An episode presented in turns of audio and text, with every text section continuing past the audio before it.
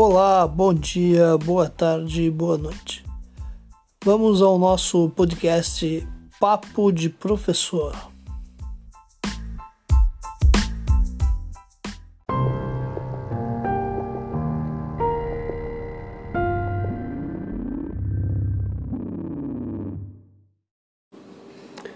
Acabo de ler uma notícia de que o home office causa bem-estar aos professores.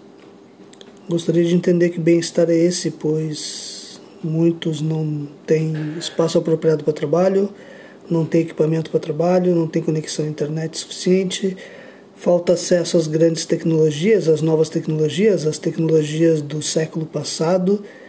É, bem-estar talvez provoque bem-estar no empregador, no estado, no município, mas não ao professor. Creio que o professor provoca muito mais estresse. E você o que pensa sobre isso?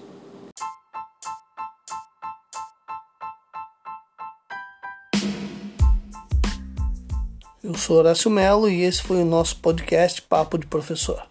Você me encontra no link aboutme barra Horácio Melo, Horácio com H, Melo com dois L's.